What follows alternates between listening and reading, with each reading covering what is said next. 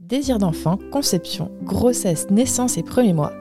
Nos invités nous racontent leurs petites et grandes histoires dans Aternité. Aternité, c'est le podcast autour de la naissance de la paternité et de la maternité.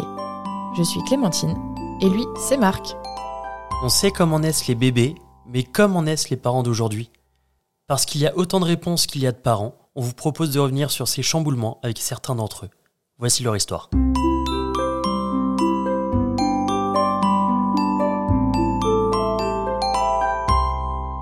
Dans l'épisode précédent, euh, on a euh, parlé de notre accouchement à domicile, euh, de ces petits rebondissements, des petits moments de stress qui, au final, étaient des moments qui prouvaient qu'on était sur la bonne voie. On a parlé du cocon de sécurité dans lequel on a été jusqu'à la rencontre de notre fille et même après, et à quel point c'était magique pour nous deux, pour nous trois même.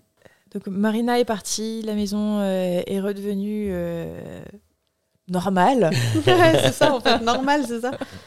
Et, euh, et la suite, euh, donc toi, tu étais en congé pâte.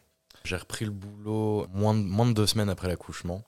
Ouais. Euh, après, du coup, bah, j'ai en fait, enfin bon, voilà, situation un peu compliquée, etc. Donc j'ai profité du fait qu'il y ait Marina hein, pour me dire que euh, Sa- Sacha serait pas toute seule. Du coup, j'ai repris le boulot pendant deux, trois semaines euh, jusqu'à ce que Marina parte. Là, j'ai repris deux semaines de congé, puis j'ai refait deux semaines de boulot. Et, enfin, et c'est seulement au mois de septembre où là j'ai pu avoir vraiment le 30 jours complets. euh, Ok. où, euh, et là où on, on en a profité pour partir d'ailleurs, euh, pour faire euh, nos premières vacances euh, avec Ok. Yuna. Ouais, on est parti. Ah oui, donc les, les premières vacances de Yuna, c'était au bout de, de Deux moins mois. de deux Elle mois. avait 7 Elle avait- 6 semaines, sept Incroyable. semaines. Elle avait tout juste deux mois. On est parti euh, deux jours avant ces deux mois. On est parti le 4 Ouais. septembre. Elle est née le 6 juillet. Vous êtes en parti où Bretagne. En Bretagne Ok. Ouais, dans sa maison de famille Ah. en Bretagne. Vous diriez que c'était un bébé comment, Yuna? Un bébé de pub, parce Ouais. que c'est ce Ah que c'est- je pense que c'est ce qu'on m'a le plus dit. C'est Ah ouais genre, c'est euh, enfin. ce On qu'on- nous a dit qu'on était, c'est c'est une pub mensongère pour la parentalité. C'est ça. C'est c'est exactement ça. On était une pub pour la parentalité. C'est enfin, Yuna, elle a été euh, très très facile, mais je pense que justement, euh, comme disait, le fait qu'il y ait Marina pendant ces, ces premières semaines, ça, on- ça- ça nous a tellement détendu, ça nous a tellement enlevé un poids que du coup, on n'était pas du tout stressé en entrant dans la parentalité. Elle nous a retiré énormément de charge mentale, comme disait Sacha. Et euh, du coup, ça nous a laissé le temps d'atterrir, en fait, de nous rendre compte qu'on était là avec notre bébé. On n'a pas eu aussi cette transition que peuvent avoir beaucoup de, de gens qui accouchent en milieu hospitalier, où on passe trois jours avec du monde autour. Ouais. euh, on est entouré. Si on, a des, ouais. ça. si on a des questions, on a des médecins, on a des sages-femmes, on a tout. Et après, on se retrouve à la maison et il n'y a plus rien. Il n'y a plus Ouais. rien, il n'y a plus personne. Euh, là, nous, on n'a pas eu cette transition-là. Du coup, on était déjà dans l'installation d'un quotidien et dans la- l'installation d'habitude. Et puis, euh, il y a aussi le fait que moi, c'est mon métier, Ouais, quand même, ça. de m'occuper des nouveau-nés. Donc, ce en que fait, euh, Yuna, je, je voyais tout, tu vois, j'ai montré à Quentin tous les soins à faire. Euh, on a tout fait, tu vois, genre, c'est des trucs euh, qui paraissent peut-être un peu idiots, mais par exemple, genre le premier bain, des trucs comme ça, genre nous, euh, ça n'a même pas été des questions pour nous, parce qu'en fait, moi, c'était mon quotidien. Ouais. Déjà, donc en fait, tout ça, je savais. J'ai expliqué à Quentin le développement de son cerveau, tout ce qu'elle savait déjà faire, comment elle communiquait. Tu vois, je, je lui ai montré euh, comment la décoder.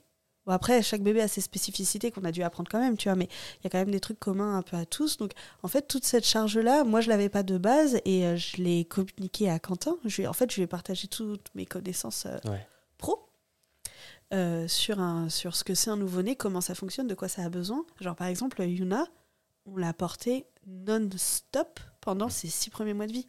Ouais. Tu vois, on a eu une poussette, elle avait sept mois.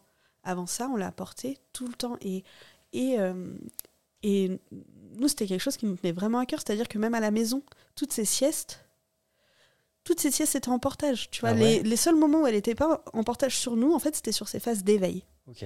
Où du coup, là, on la mettait au sol, etc. On faisait des trucs. Mais sinon, elle était tout le temps, tout le temps, tout le temps en portage. Tout le temps. Du coup, comment te dire que c'était pas un bébé très compliqué Ouais, Parce que c'est leur premier besoin au bébé Oui, de se oui. sentir en sécurité. ça. Donc, euh, elle dormait super bien, tu vois. Elle, elle se réveillait pour téter, ce qui est normal, parce que parce que c'était un nouveau-né qui a besoin de manger la nuit.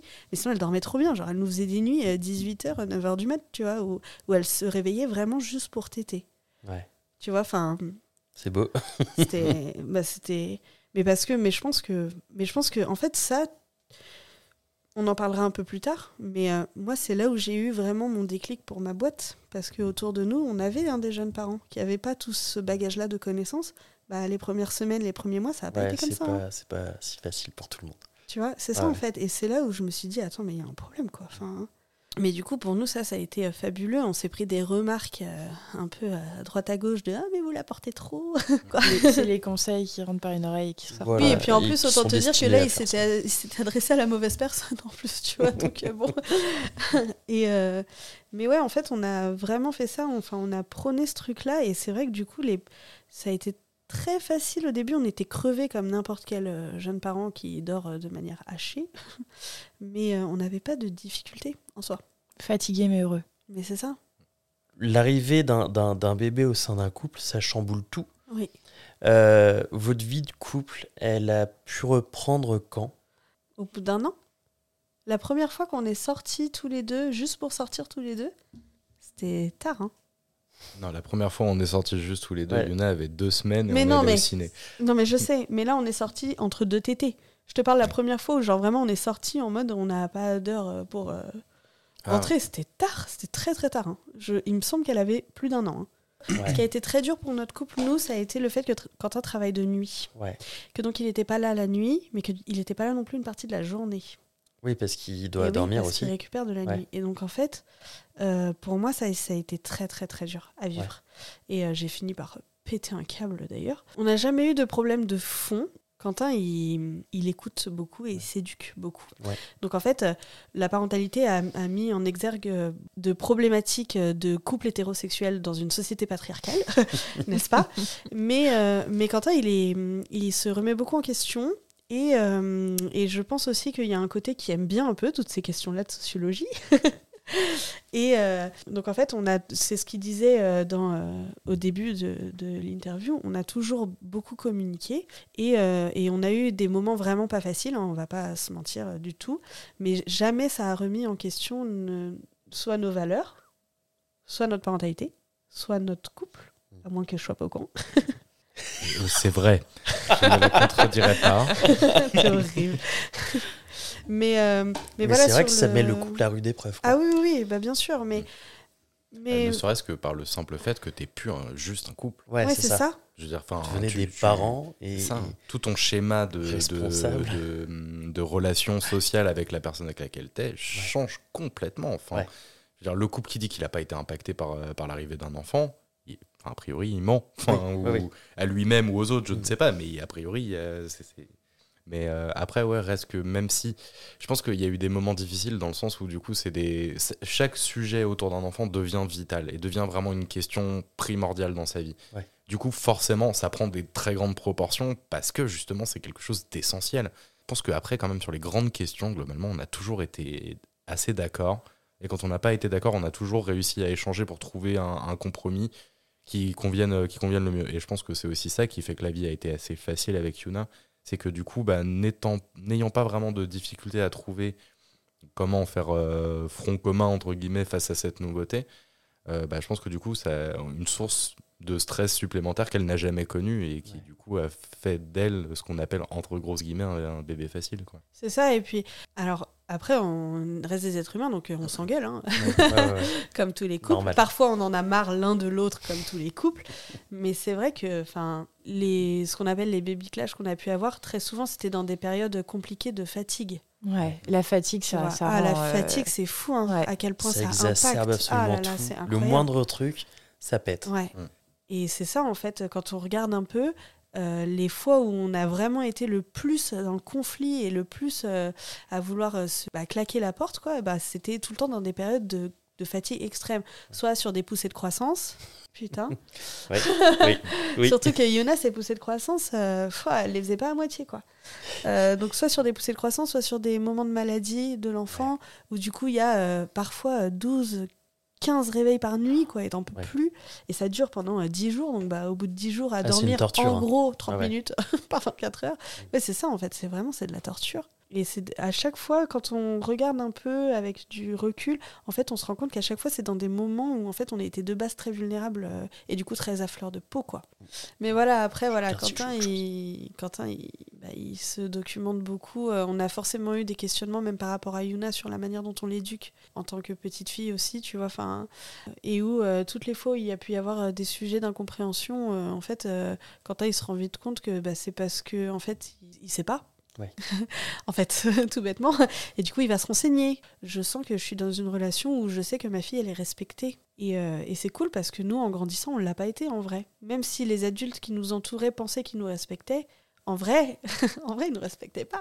Et donc ça, c'est cool. Les premières fois où j'ai dit à Quentin, par exemple, bah moi, je veux pas éduquer Yuna euh, par la peur, même sur des tout petits trucs, hein, genre, euh, genre euh, mets tes chaussures, sinon on va pas au parc, tu vois. Genre, moi, ça, c'est pas possible. Et je, lui avais dit, moi, j'avais peur de mes parents. Enfin, mes parents sont merveilleux. Hein, ils ont plein, plein de qualités, mais je peux pas renier le fait que quand j'étais petite, j'avais peur d'eux. Tu vois, et donc, et moi, je veux pas ça. Je veux jamais que ma fille se dise qu'elle a peur de moi ou qu'elle a peur de nous. Donc ça, ça fait partie des sujets qu'on avait eu beaucoup, sur lesquels on était d'accord. ça te force à regarder ta propre enfance. Euh, puis ça te force du coup à être euh, parfois en conflit avec tes proches, parce qu'il faut que tout le monde soit raccord là-dessus. Puis tu remets un modèle qui est plutôt commun. Tu en, le question, tu le remets en question, bien sûr. Et euh, ça, ça, ça, ça pas toujours. Alors, je dis pas que ça a été mal accueilli, mais par contre, il y a une partie de nos proches qui ont été dans l'incompréhension pendant très longtemps. Hein, à nous dire oh, tu me saoules avec tes ah ouais tu me saoules avec tes principes ou tu me saoules machin tu vois genre le fait de pas faire de bisous à notre fille si elle veut pas tu vois par exemple tu vois genre ce genre de truc où bah là mais sans bah oublier le grand classique nous on a fait comme ça et vous êtes pas mort ouais voilà c'est ça.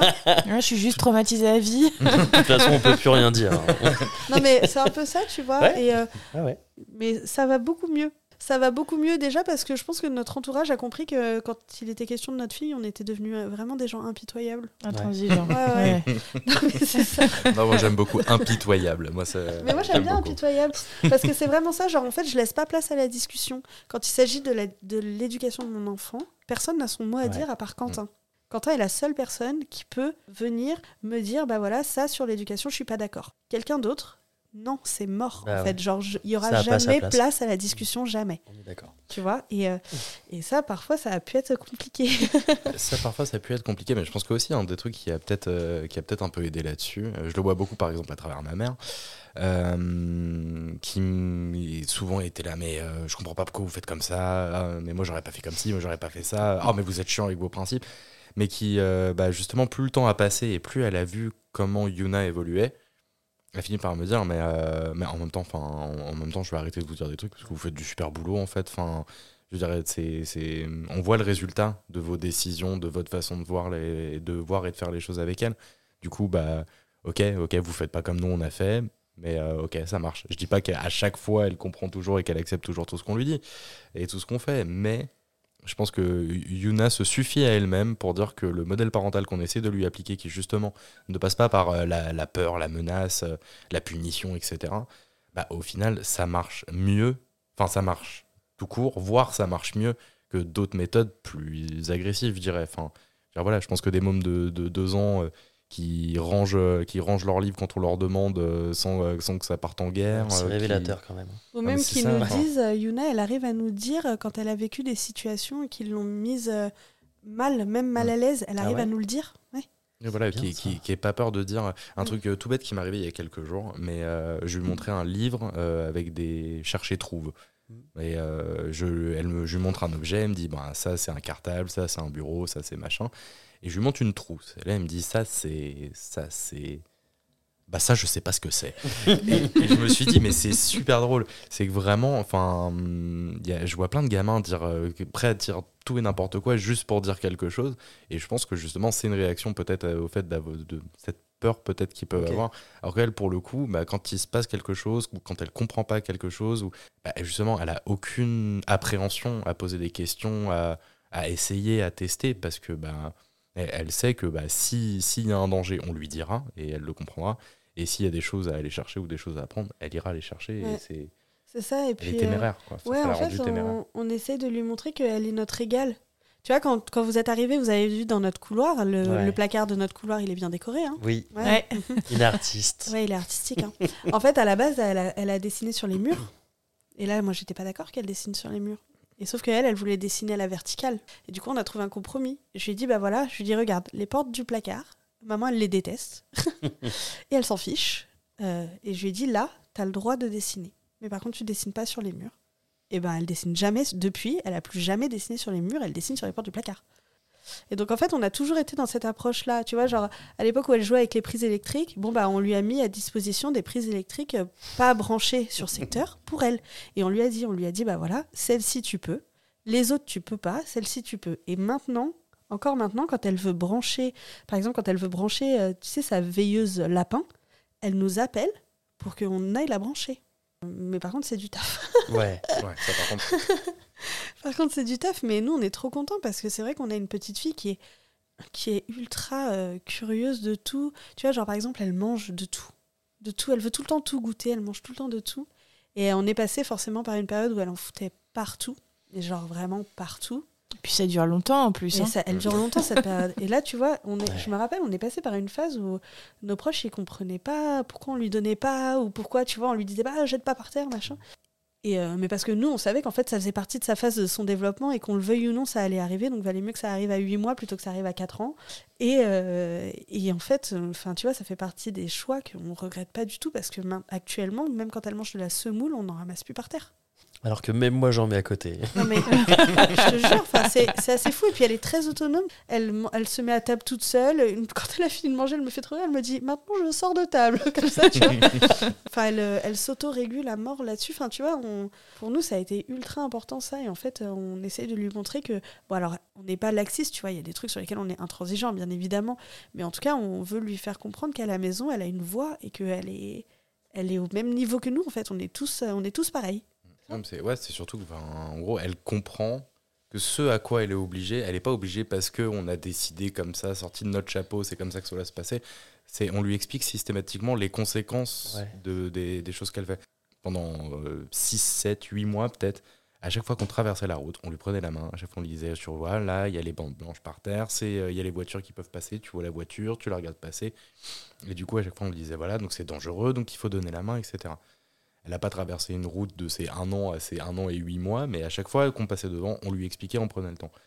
Et aujourd'hui, on n'a plus besoin de lui dire. C'est dès qu'on passe à côté d'une route, Ouais. elle regarde, ah papa, regarde, il y a la route. Qu'est-ce qu'on fait du coup? Ah bah on, on donne la main. Bon bah ok, on donne la main, elle Ouais. donne la main et elle traverse. Ça- Et c'est un jamais une réflexe. bataille, c'est jamais une. Du coup, tu vois, pour nous, c'est jamais une angoisse qu'elle soit, elle marche dans la rue toute seule, parce qu'elle refuse qu'on lui tienne la main sinon. Quand elle était toute petite, petite, ou pour le, la plupart des gens, bah, c'est un bébé, euh, ça n'a pas d'opinion.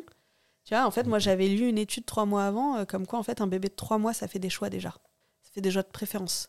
Et du coup, bah, nous, en fait, on est toujours parti du principe que bah, elle sait peut-être pas parler, elle sait peut-être pas marcher, mais en fait, elle sait faire plein de trucs. On faisait les signes aussi beaucoup. Tu sais, on signait Ouais, beaucoup. ouais. Les premiers signes qu'elle nous a fait, Yona, elle avait 7 mois. C'était quoi C'était Ouais. Musique.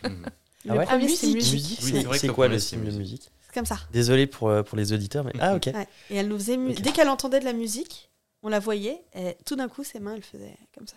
ok. Donc euh, elle, elle, euh, comme un chef d'orchestre qui Voilà. donne le Ouais. tempo quoi. Mm. C'est ça. Après, il y a eu effectivement le encore, mais avant ça, il y a eu le papa. C'est Oh. quoi, papa? Papa, c'est comme ça, mais bon, elle, elle faisait comme ça. Parce que bah, elle avait 8 mois, donc la motrice était fine, c'était pas. Voilà. Ouais. Donc elle, elle faisait comme ça, donc elle mettait sa main au coin de la bouche dès qu'elle voyait son père. Plein de trucs comme ça, ou pareil, au début, quand elle avait deux mois et qu'on signait déjà avec elle, euh, nos proches, ils nous regardaient genre, mais qu'est-ce que tu fous quoi Ah ouais, mais en fait, c'est le début de l'éducation, c'est le Euh, début de, mis. l'apprentissage, quoi. Non, puis surtout, c'est est quand elle a commencé. Encore, euh, c'est fou. Hein, Quand, c'est quand elle commençait à parler, où elle nous disait encore ça, encore ça, Ouais. encore ça, et quand on répondait pas, c'était mais encore ça.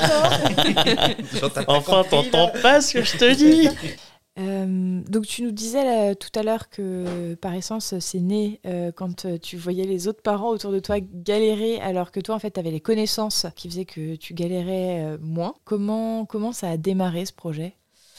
En fait, bah, du coup, les hum, soucis sur les prises en charge du postpartum, je les connaissais depuis longtemps, mais tu sais, c'était pas concret. Je pense que tant que tu le vis pas, c'est pas concret. Donc j'avais beau savoir qu'il y avait un problème et qu'il fallait peut-être que quelqu'un fasse quelque chose, que je, comme je me sentais pas concernée, voilà. Mais euh, du coup, quand j'ai eu Yuna, euh, j'ai eu Yuna en même temps que des proches autour de moi qui ont eu leurs enfants plus ou moins avant, plus ou moins après.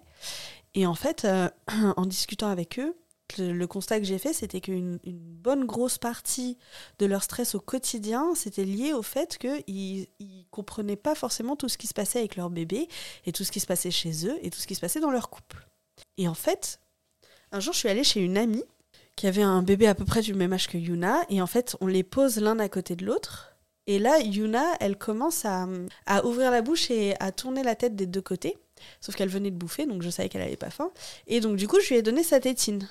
Et là, ma pote me dit oh Me dit, ah, mais toi aussi, ton bébé fait ça? Et du coup, je l'ai regardé, je fais Bah oui. Il me dit Mais moi, je pensais qu'il avait un problème, mon bébé, de faire ça. Et du coup, je lui dis Non, non, je lui dis C'est juste qu'elle cherchait à téter, en fait. Mais juste, elle, comme elle connaissait pas, si tu veux, les signes de succion, moi, je Ouais. m'étais jamais posé la question, tu vois, c'était tellement automatique. Euh, bah, en fait, du coup, pour elle, c'était un stress. Ouais. Et en fait, là, j'étais là, genre, ah non, mais ça va pas, enfin, c'est pas possible, c'est pas normal. Et euh, on était en Bretagne. Cette même amie m'appelle, euh, elle était pas bien du tout. Et donc, du coup, bah, moi, je pouvais pas faire grand chose depuis la Bretagne. Donc, j'ai appelé Marine, qui à la base est une collègue de Réa, euh, qui est bien sûr devenue une de mes, amies les plus proches. Euh, elle, elle est puricultrice, elle. Donc en fait, euh, elle a une. euh, moi, je suis pas puricultrice. Moi, j'ai appris tout sur le terrain. J'ai toujours fait de la pédiatrie, mais j'ai tout appris sur le terrain. Donc en fait, euh, Marine, en plus de, de très bien travailler, elle a une expertise de, de connaissances théoriques par ses études que moi, j'ai pas aussi. Et donc c'est une vraie plus-value pour nous. Ouais, c'est ça, exactement. Euh, elle a des, c'est ça, elle a des connaissances plus techniques sur certains points que moi, et, et, et on en a besoin chez Ouais. Parasense, tu vois. Euh, du coup, euh, c'est elle que j'ai appelée. Et je lui ai dit, écoute, je lui ai dit, je- tu connais pas ma pote, elle ne te connaît pas. Je lui ai dit, mais en fait, là, elle peut pas rester toute seule, il faut que quelqu'un aille la voir. Et du coup, elle est partie la voir entre deux gardes. Elle est partie la voir euh, chez elle, C'est hyper sympa. hein. en fait. Ouais. Franchement. Mais euh, et, euh, et en fait, ce même jour, j'ai appelé Marie, mon autre associée, qui est une amie de très longue date, qui elle n'est pas du tout dans le médical euh, ni dans ce milieu-là de base, mais je savais que si je faisais un business ou si je faisais, euh, que si j'avais une idée que vraiment je voulais mettre en route, c'était à elle qu'il fallait que je demande. Elle, elle est euh, plus précisément, elle est UX UI designer, donc en fait, elle fait de la recherche utilisateur. Et donc, je savais qu'elle elle avait les clés de tout un monde que je ne connaissais pas et que je ne comprenais pas. Et puis même, enfin, en dehors de ça, enfin, elle avait, enfin, elle a une personnalité que, qui qui me plaît. Enfin, bref, c'est ma meilleure pote, quoi. C'est pas rien. et, euh, et, euh, et du coup, je l'ai appelée et je lui ai dit, écoute, euh, Marie, voilà, je lui ai dit. euh, je lui ai dit, écoute, il y a, y a ces problèmes-là et moi, j'aimerais bien qu'on fasse quelque chose pour euh, résoudre ce truc-là. Et genre, elle a même pas hésité une seconde, elle m'a dit, ok, go. Et je lui dis, d'accord. Je lui dis, par contre, je voudrais euh, qu'on qu'on propose à Marine aussi, donc elle la connaissait pas beaucoup à l'époque. Euh, et donc, je lui explique pourquoi, et elle m'a dit, bah, ok, go. et donc, en fait, euh, on s'est posé toutes les trois et on s'est dit, ok, bah, il y a ces problématiques-là, qu'est-ce- qu'est- comment, on va comment on va les résoudre? Et donc, au début, on avait pensé à faire des. Donc, on a fait, d'abord, on a fait de la recherche, donc c'est-à-dire qu'on a fait beaucoup d'interviews, on a fait circuler des questionnaires. En fait, on, on savait les problématiques, mais on voulait vraiment, tu sais, une preuve chiffrée qu'on n'était pas sur la mauvaise voie. Une confirmation. Voilà, c'est ça. Donc euh, pendant plusieurs mois, on a fait ça, ça nous a mis, ça nous a pris du temps. Et puis de ces, de cette recherche-là, en fait, on a créé du coup des accompagnements qui se passaient sur plusieurs mois euh, pour euh, pouvoir répondre à ces problématiques-là. Mais en fait, ce format marche pas parce que on s'est, on s'est confronté à un mur qui est que euh, tous ceux à qui on parlait qui avaient déjà eu des enfants, ils nous disaient tous ah si vous aviez existé pendant ma grossesse, enfin ça aurait Ouais, ma été première, génial, euh, etc., à etc. Mon premier, premier enfant. C'est ça. ouais. Sauf que quand on allait exposer ce qu'on faisait aux parents qui étaient en attente d'un enfant, en fait, pour eux, c'est tellement pas concret du tout qu'en fait, ils n'avaient pas besoin de nous. Et ils comprenaient pas. Non, pas du tout. Et donc, en fait, on était là, mais en fait, comment on fait pour résoudre ce truc-là? Et du coup, on a intégré un incubateur de start-up qui s'appelle Willa. Euh, on a intégré celui-là en particulier parce que euh, Marie, elle avait déjà euh, eu un premier contact parce qu'elle avait travaillé pour une start-up qui avait été incubée chez eux. Et Eve Simonet était incubée chez eux aussi. Donc, du coup, on voyait par elle comment ça se passait aussi. On est allé chez eux parce qu'ils incubent des startups euh, qui sont euh, initiées ou co-initiées par des femmes. Et en fait, quand on est allé chez eux, en fait, on s'est pris euh, quelques petites claques qui, qui sont. heureusement qu'on se les ait pris. Mais en gros, on a discuté avec plusieurs gens de plusieurs milieux qui, en gros, nous ont tous dit la même chose. Ils nous ont dit qu'en fait, ce qu'on proposait, c'était génial, mais qu'on avait 10 ans d'avance. Et que, en fait, il fallait d'abord une prise de conscience de la population générale. Et que ça, ça relevait d'une campagne de santé publique. Et que nous, on n'est pas du tout. euh, Ouais. on n'est pas, on peut pas faire ça. Et, euh, et du coup, on s'est dit, ok, bon, bah, comment on va faire? On est parti sur un nouveau modèle qu'on est en train de développer en ce moment, où en fait, on, est, on a créé des packs vidéo de e-learning qui vont permettre aux parents de- d'avoir tout notre savoir qu'on veut leur communiquer en vidéo sur des modules. Donc, c'est des vidéos assez courtes. Et donc, l'idée, c'est qu'ils puissent les regarder quand ils veulent et quand ils peuvent, aussi surtout, et euh, sur euh, des sujets euh, spécifiques qui, leur, qui leur parlent. Donc, du coup, on est en train de travailler là-dessus. Donc, on est en tournage de ces packs vidéo actuellement. Donc, en fait, c'est nos accompagnements qu'on faisait sur plusieurs mois à la base qu'on a mis en fait en vidéo. Et en plus de ça, on propose quand même parce que parce que nous, tu sais, enfin, à la base, on est infirmière, on aime le contact avec les gens, et donc on propose aussi des, hum, des rendez-vous à domicile de deux heures. Soit les parents nous demandent sur un- une problématique qui est spécifique, soit ils ont plein de questions et besoin qu'on réponde à leurs questions. Et du coup, on passe deux heures à faire ça. Et donc ça, c'est un format qu'on aime beaucoup parce que ben, on, on- nous, on adore ce contact-là. Ouais, et puis en contact, plus, euh, euh, oui, et puis en plus, tu sais, chaque bébé est différent, chaque parent est différent, chaque mode de vie est différent. Et du coup, nous, ça nous permet de, de proposer euh, des, des solutions qui sont vraiment adaptées. Tu vois, pas un truc un peu générique où c'est comme ça et puis c'est tout. Oui, Tu là c'est vraiment non. adapté, Voilà, À il y tel a la vraie bébé. vie, quoi. Ouais, pas aux autres, parce que du coup celui-là il ça. fonctionne comme ça et. et- c'est ça. Et, euh, et ça, c'est un format qu'on aime aussi beaucoup parce que euh, parce qu'on se le fait. Enfin, parfois, on est offert en cadeau de naissance. Trop Et bien. Ça, ça coûte combien euh, les packs? Vous savez déjà à peu près combien ça coûtera ou... Non. Non. Par contre, euh, nos, nos consultations à domicile, donc on se déplace à domicile pendant deux heures et ça, ça coûte 90 euros. Et on est sur toute l'île de France. Et euh, si on n'est pas sur l'île de France ou pas sur Paris, on les fait en visio aussi. Et en visio, c'est 70. Par essence, c'est- c'est- c'est- ça vient d'où? C'est c'est quoi? Alors en fait, on voulait. Matrescence. bah, J'ai pensé à matrescence, moi. Oui, en fait, on voulait. euh, c'est un mot qu'on a inventé, enfin que Quentin a inventé. En fait, il y a deux concepts qui existent. Il y a le concept de la matrescence et le Ouais. concept de la patrescence, qui ont été des concepts qui ont été développés à l'université de Columbia. Et qui en gros parle non seulement bah, de ce qui se passe d'un point de vue psychologique, mais en fait, tu sais, quand tu deviens parent, Mm. ton cerveau, il change vraiment de structure. hein. Ouais. Comme l'adolescence. Exactement. Ouais.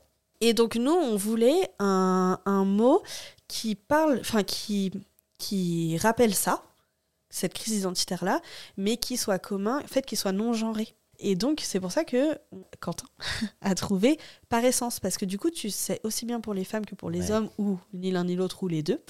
Euh, et même notre logo, donc notre logo, c'est le conjoint de Marie qui nous l'a dessiné. Et notre logo, eh ben, c'est deux, deux personnes en une qui tiennent un bébé. Et tu peux pas dire euh, si, si c'est des femmes ou des hommes, ou tu peux pas. Ok. Enfin, il y aurait pas par essence aussi sans Quentin?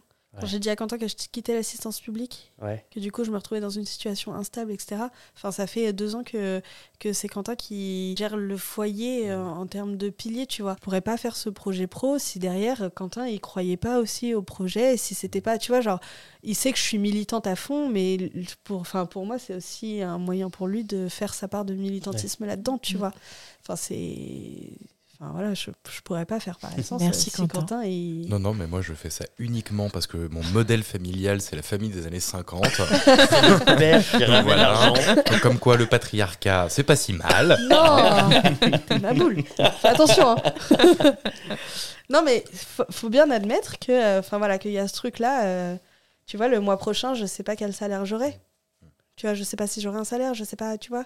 Et, euh, et lui, Quentin, il a cette constante-là que, qui est top, mais du coup, euh, tu vois, il comble, il fait des heures sub, etc. Enfin, voilà, donc c'est Ouais. pas facile. Tu vois, il est passé de jour aussi pour Ouais. ça. Il travaille plus de nuit, Quentin. Il est passé de jour parce que Ça, avec son travail de nuit, moi, je pouvais pas faire ma boîte.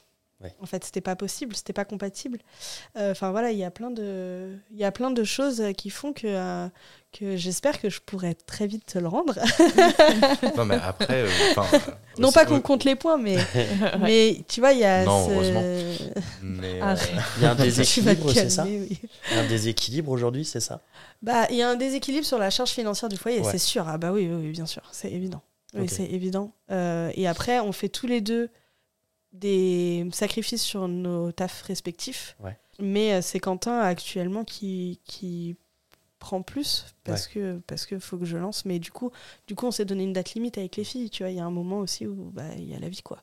Donc, euh, donc on a une date limite. euh, voilà, je vais pas faire de l'entrepreneuriat pour le plaisir s'il y a un moment où c'est plus possible, quoi. C'est la fin de cet épisode. Euh, un grand merci à Sacha et Quentin de nous Merci avoir beaucoup. accueillis. C'était vraiment top. Chez vous, en plus, à moment. Paris. Ouais. Ouais. C'était vraiment chouette. Ouais. En plus, avec un chat, Lilo. Les enfants sont bien gardés. L'enfant est bien gardé. Elle est, elle est très bien gardée. Et merci beaucoup, euh, c'était chouette. Bah, T'as apprécié, toi grand plaisir. Ouais, merci à vous. Merci beaucoup. Bah, C'était trop cool. Merci beaucoup.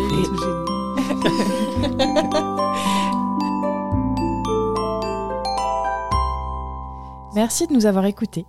On espère que cet épisode vous a plu. C'est grâce à vos retours et à votre soutien qu'on continue à produire des épisodes. Pour nous aider, abonnez-vous, mettez un maximum d'étoiles et des commentaires dans les plateformes d'écoute qu'ils permettent. Vous pouvez aussi en parler à votre entourage et nous suivre sur les réseaux sociaux. Les liens sont disponibles en bas de la description. Si l'aventure vous tente et que vous avez envie de raconter votre histoire, contactez-nous via le site aternité.com. Sans accent évidemment. Bisous